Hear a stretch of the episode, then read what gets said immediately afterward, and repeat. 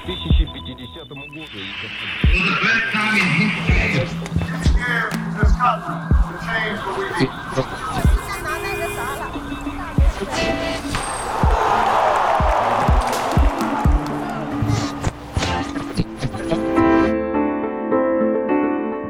Bonjour, c'est Myrna. Bienvenue dans un nouvel épisode de l'histoire au jour le jour. Aujourd'hui, nous allons parler de lutte pour l'indépendance et pour les droits des personnes homosexuelles, ainsi que de la création de la Turquie. Je vais vous raconter trois événements historiques qui se sont déroulés un 24 juillet. Comme d'habitude, vous allez les entendre deux fois de suite. Lors de cette première écoute, essayez juste de vous habituer à la prononciation et aux sonorités du français. C'est parti. Voilà ce qui s'est passé ce jour dans l'histoire.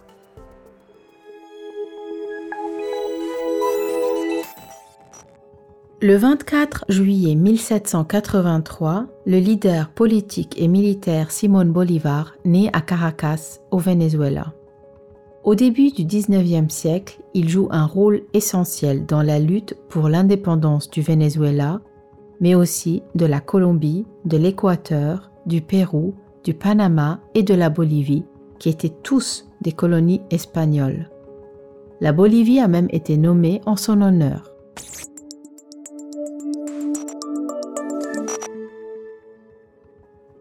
Le même jour, en 1923, le traité de Lausanne est signé en Suisse. C'est le dernier traité de la Première Guerre mondiale. Il remplace le traité de Sèvres, signé en 1920, et définit les frontières de la Turquie actuelle après la chute de l'Empire ottoman.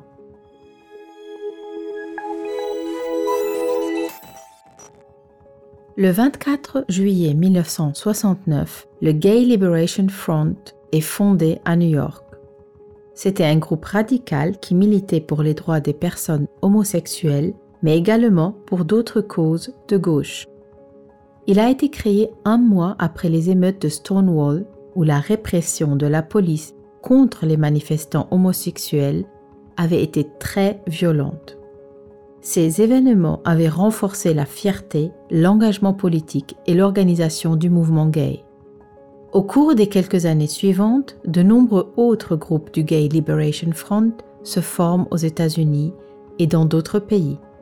L'organisation met fin à ses activités avant le début des années 1980, mais elle a tracé la voie pour les luttes actuelles pour les droits des personnes LGBTQIA.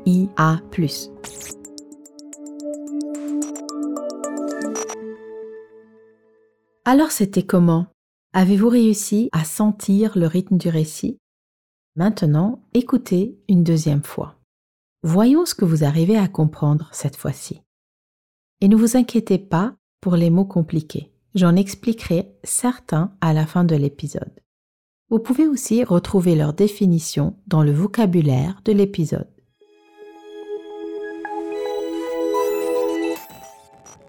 Le 24 juillet 1783, le leader politique et militaire Simón Bolívar naît à Caracas, au Venezuela.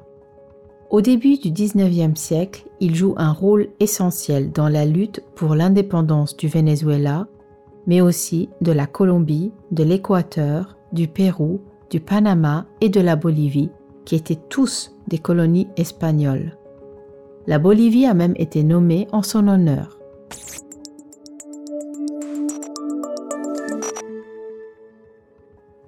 Le même jour, en 1923, le traité de Lausanne est signé en Suisse.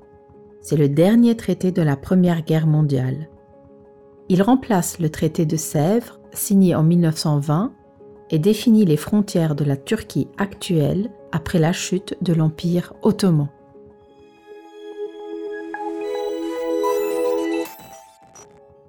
Le 24 juillet 1969, le Gay Liberation Front est fondé à New York.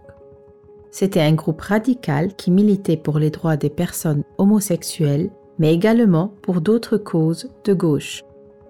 Il a été créé un mois après les émeutes de Stonewall, où la répression de la police contre les manifestants homosexuels avait été très violente. Ces événements avaient renforcé la fierté, l'engagement politique et l'organisation du mouvement gay.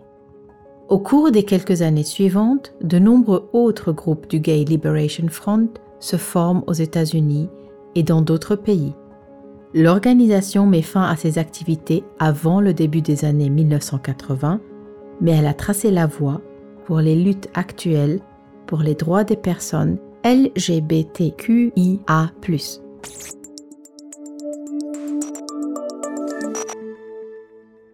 Quels mots ont retenu votre attention aujourd'hui? Tout d'abord, un traité et un accord officiel ou un contrat entre des pays. Militer signifie lutter pour une idée, pour des droits, pour une vision politique.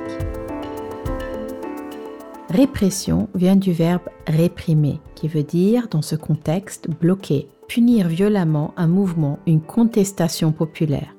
Ici, la police a réprimé les manifestants homosexuels et la répression a été très violente. Enfin, tracer la voie signifie commencer quelque chose, montrer aux autres comment faire pour continuer dans cette direction. Ici, le Gay Liberation Front a tracé la voie pour les autres mouvements de défense des droits des personnes LGBTQIA. Comme d'habitude, vous pouvez toujours revenir en arrière et réécouter autant de fois que vous le voulez. C'est tout pour aujourd'hui. Rendez-vous demain pour un nouvel épisode de l'histoire au jour le jour.